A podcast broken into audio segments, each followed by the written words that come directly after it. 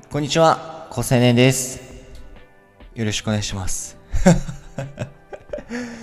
え今日もですね、あの、いろいろキャッチアップしたことがあるので、まあ、それをまあ自分の経験を踏まえた上で、え皆さんに解説していきたいなと思ってます。えリアリティというライブ配信アプリの運営をしているものです。よろしくお願いします。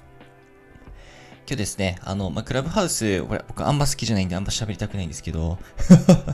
あの、このクラブハウスの、まあ、次にですね、まあ、招待制っていう形式で今バズろうとしているアプリがあります。えー、ディスポというものです。えー DISPO って書きます。Dispo ですね。えーこの Dispo が、えーまあ、何が今魅力的なのかっていうところについて、まあ、最終的にそのスタンド FM との関係性っていうところもちょっとお話ししていきたいなと思ってるんですけど、この Dispo っていうのは、まあ、あの写真ですね。まあ、スマホで写真を撮って、まあ、それを共有する SNS になります。なので、まあ、インスタに近いものなんですけども、一つ、インスタと全く逆の戦略を取ってるんですね。それが何かっていうと、まあ、いいねの表示数を変更することができるんですね。まあ、見せないようにするとか。それからもう一つが、えっと、リアルタイム性を持って写真を共有できない。これ何かっていうと、一定時間ね、あの投稿してから一定時間経たないと、みんなのタイムラインに表示されないんですね。それはなんかあの、仕様のコンセプトとしては、あの、映るんですってあると思うんですけど、あのカメラで。あれってまあ写真を撮って、で、現像するまで、あの、手元に形にならないと思うんですけど、それ、そのなんか思想をコンセプトにしているみたいで、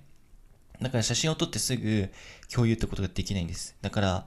ディズニーランド行って、ディズニーランド Now っていう形で、写真が共有できないってことです。昨日のディズニーランドの写真が今日投稿できるみたいな、そんな感じなんですね。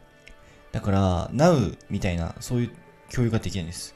そんな共有なんて面白くないじゃんって思ってる人いると思うんですけど、まあこれが完全にその逆張り、ポジションを逆張りすることによる、まあディスポの戦略なんでしょうね。で、このディスポのなんか魅力としては何かっていうと、多分、あの、これスタンド F に絡んでくるんですけど、いわゆるその優しいインターネット、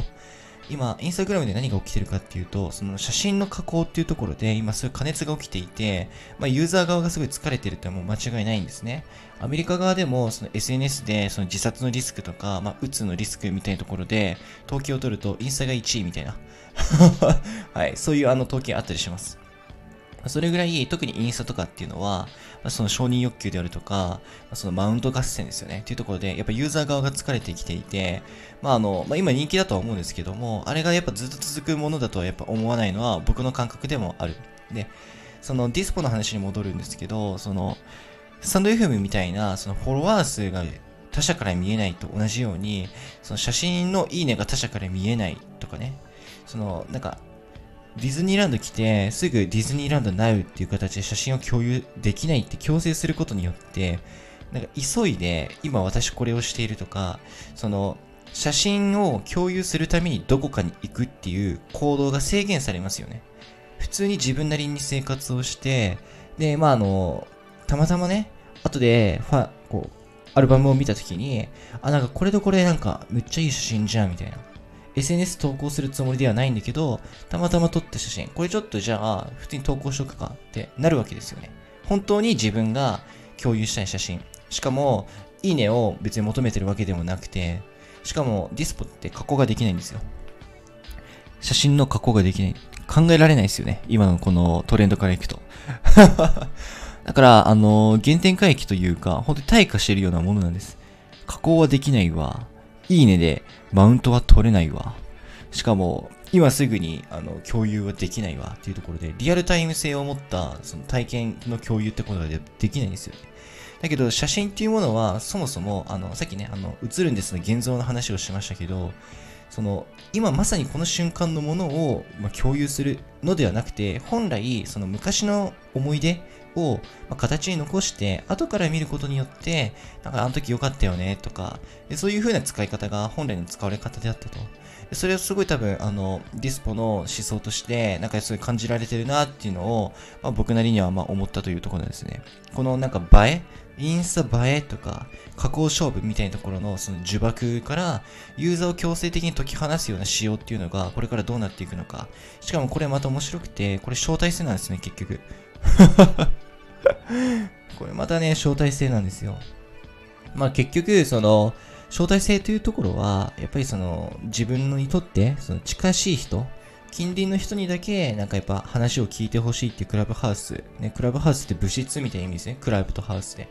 でそれと同じようでディスポも多分、なんか世界中の人にいいねされたい。だから誰がどう見てもいい、美しいと思うような、その映えを加工で追求するんじゃなくて、あなたの本当の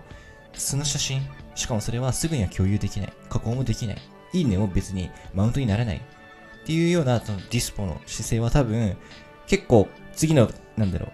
クローズに向かっていくっていう僕の持論もあるんですけど、そことも結構相性が合う話なので、ちょっと先気になってるかなと思います。後でぜひ、あの、インストールしてみてください。あ、ごめんなさい。招待だから無理だか。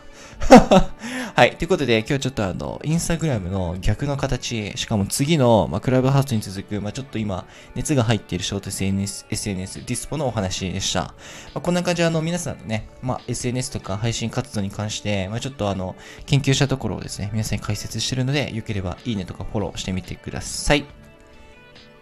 じゃ、またね。